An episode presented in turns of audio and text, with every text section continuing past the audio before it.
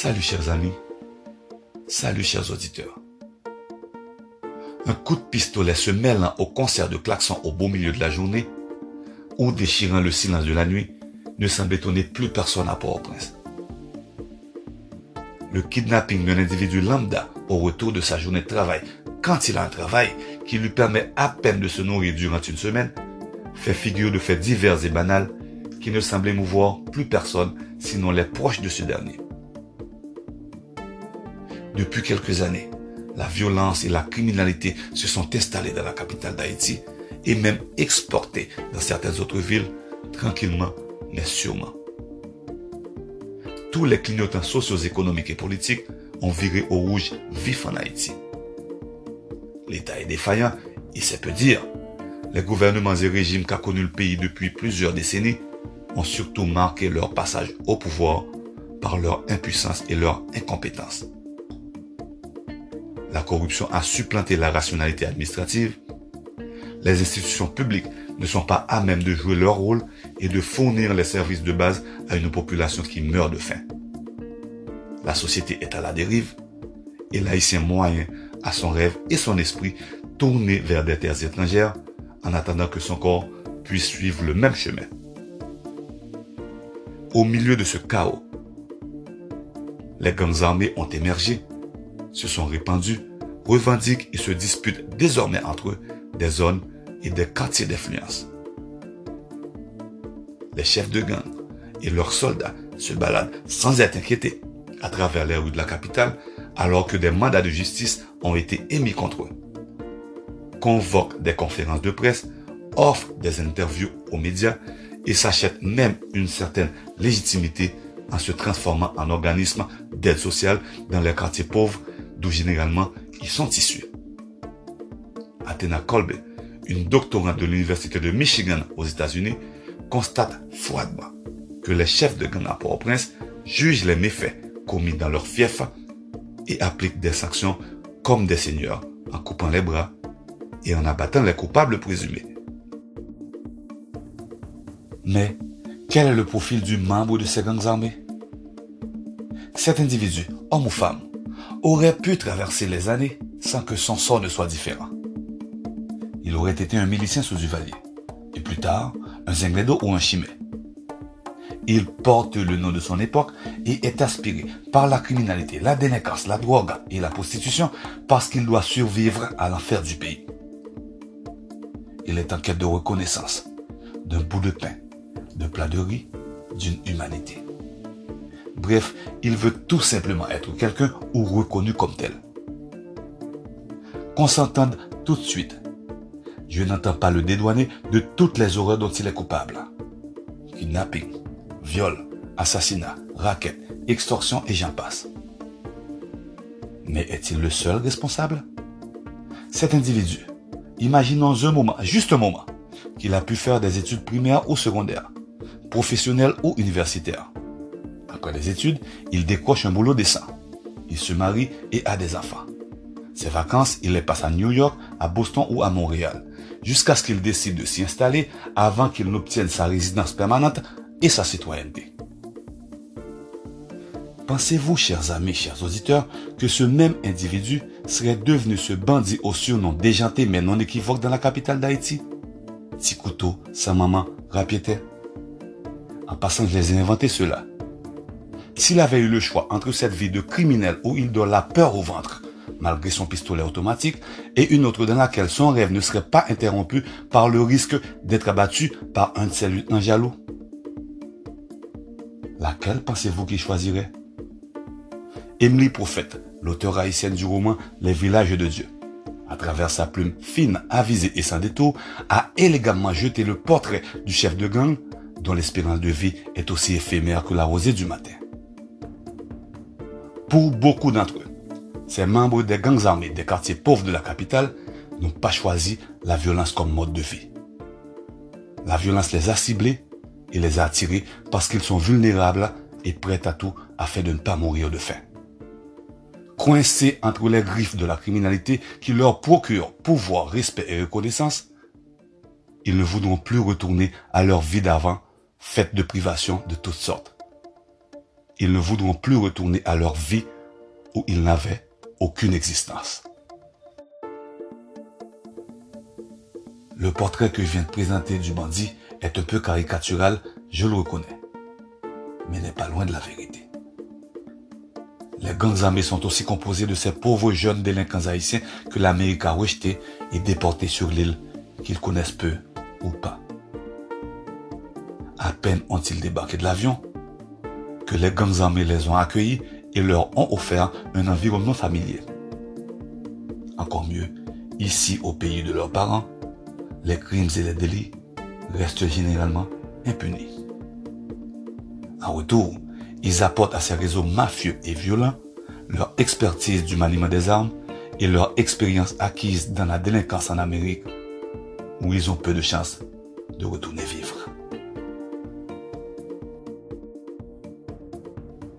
Des policiers sous-payés, révoltés et conscients que leurs supérieurs et les politiciens complices de ces derniers sont corrompus jusqu'à l'os, veulent eux aussi leur part du gâteau et plongent dans le monde de l'argent illégalement et violemment acquis.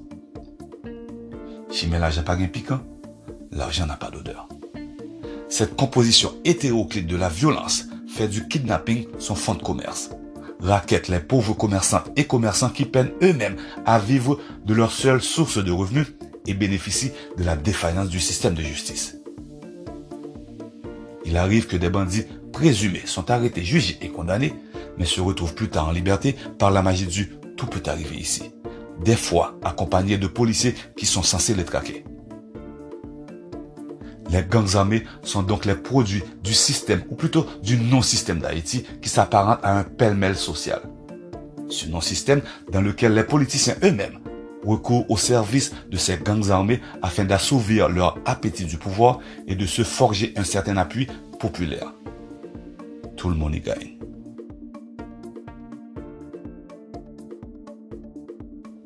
Pour ceux et celles qui sont convaincus qu'Haïti est une terre maudite et que le pays est en train de payer je ne sais quel pacte passé avec le diable, j'ai une mauvaise nouvelle pour eux. C'est faux, il n'en est rien. La société d'Haïti vit sa détresse tout comme n'importe quelle autre société la vivrait dans les mêmes conditions. Une amie a récemment partagé un documentaire avec moi le reportage présentait l'horreur du quotidien, la prostitution et les gangs armés dans un quartier de crève la fin de la Jamaïque. Martin View. L'un des chefs de gang, âgé de 30 ans, portait un nom très évocateur. Evil, le mal en français. On lui dit n'importe quel quartier pauvre, n'importe quel bidonville de Port-au-Prince aux prises avec le désespoir et dont certains résidents finiraient par sombrer dans la violence afin de ne pas périr.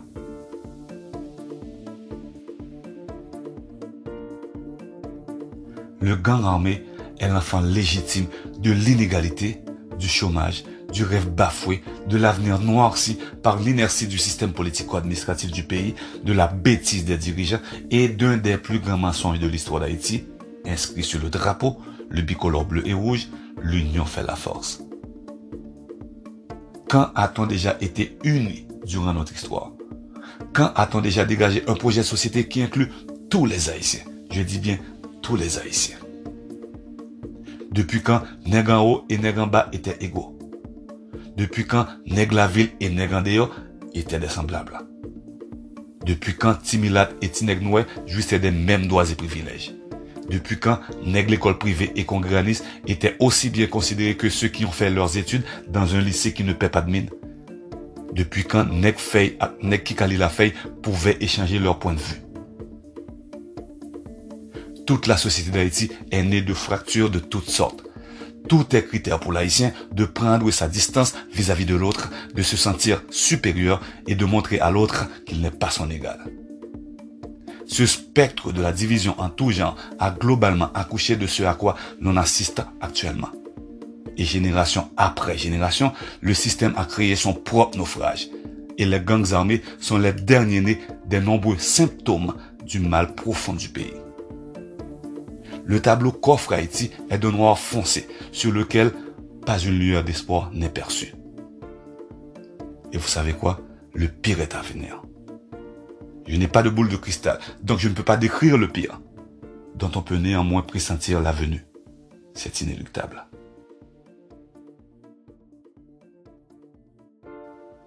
Lors de conversations entre amis, révoltés par cette folie et ce niveau de violence au pays, certains préconisent naïvement l'augmentation du nombre de policiers dans les quartiers chauds dits de non-droit, souhaitent que l'on fournisse à ces policiers de meilleures armes et qu'on commence à abattre les bandits présumés sans sommation ni procès. Cette stratégie radicale s'il en est et contraire aux principes élémentaires de droits humains ne sera point efficace. Car la réponse policière ne peut éradiquer la cause qui est à l'origine de cette violence. La réponse policière ne peut éliminer les ingrédients dont le mélange provoque cette criminalité. On peut bien se débarrasser de tous les chefs de gangs armés de la capitale, que le lendemain, d'autres auront pris leur place afin de perpétuer le commerce du kidnapping, de l'extorsion, de la raquette, du viol, de la prostitution, de l'assassinat et j'en passe. Tant que subsisteront la misère, l'inégalité et l'injustice socio-économique, les gangs armés vont continuer à semer la mort et à répandre la violence. Les gangs armés vont s'intensifier et se multiplier. Une violence jusqu'ici inégalée va déferler sur le pays et de pauvres individus vont y passer pris dans les feux croisés de cette bataille de territoire et de pouvoir pour la simple survie. Il a toujours été question de lutte de pouvoir en Haïti. Depuis la période colonialiste, en passant par la période révolutionnaire et surtout depuis l'indépendance. Le taux de kidnapping, de meurtre et d'assassinat va augmenter. La prostitution sera, si elle ne l'est pas déjà, une façon de vivre ou de survivre pour des milliers de jeunes hommes et femmes. La corruption va s'institutionnaliser encore plus. En conclusion, les gangs armés ne sont point le mal du pays. Ils n'en constituent que les symptômes, tout comme la misère, le chômage, le désespoir, le dépit, la colère, l'injustice et l'inégalité avec lesquels ils sont intimement liés.